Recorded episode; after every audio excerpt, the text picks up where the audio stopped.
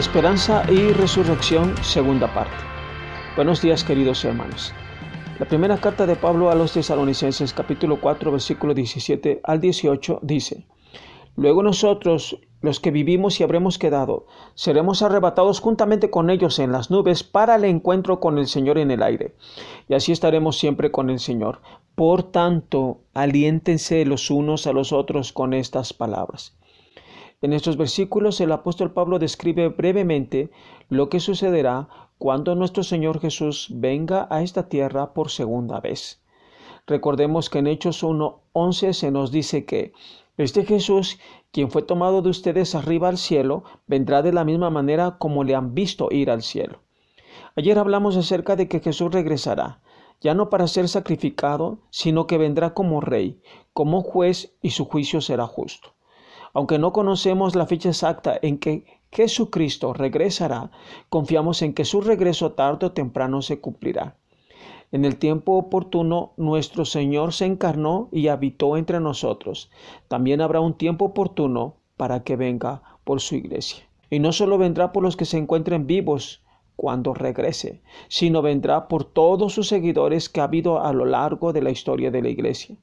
Si Jesús murió y resucitó, tenemos la promesa de que todo creyente que ha muerto en Cristo también experimentará la resurrección, precisamente en la segunda venida de nuestro Señor.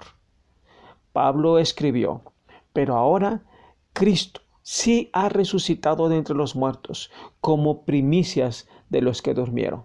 Primera carta a los Corintios 15, 20.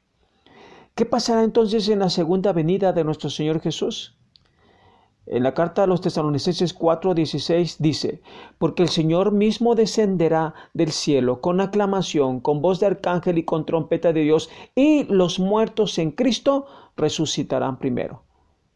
Primero nuestro Señor y Salvador descenderá del cielo. La promesa de su regreso está vigente y algún día se cumplirá. Va a descender como conquistador, con voz de mando, con voz de autoridad, con trompeta de Dios. Una trompeta significa una voz sobrehumana, es decir, la voz de Dios. En Apocalipsis 1.10 dice, yo estaba en el Espíritu en el día del Señor y oí detrás de mí una gran voz como de trompeta. Y esa voz era la voz de nuestro Señor Jesucristo.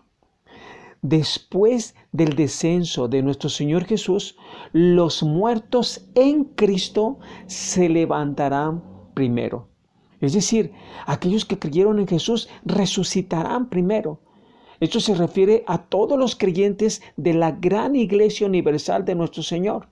Estar en Cristo significa haber experimentado un nacimiento espiritual, significa haber sido sellado con el Espíritu Santo. Si se muere en Cristo, entonces se tiene la promesa de que por su nombre será uno resucitado.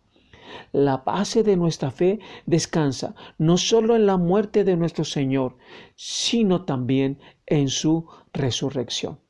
Un día, excepto que Jesús venga cuando estemos vivos, moriremos, pero tenemos la promesa de que resucitaremos con cuerpos incorruptibles.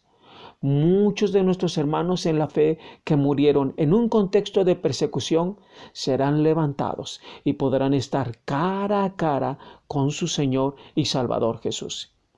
Luego, es decir, inmediatamente después de la resurrección de los muertos, los vivos serán arrebatados juntamente con los resucitados para salir al encuentro de nuestro Señor Jesús en el aire. Y así se estará con el Señor para siempre.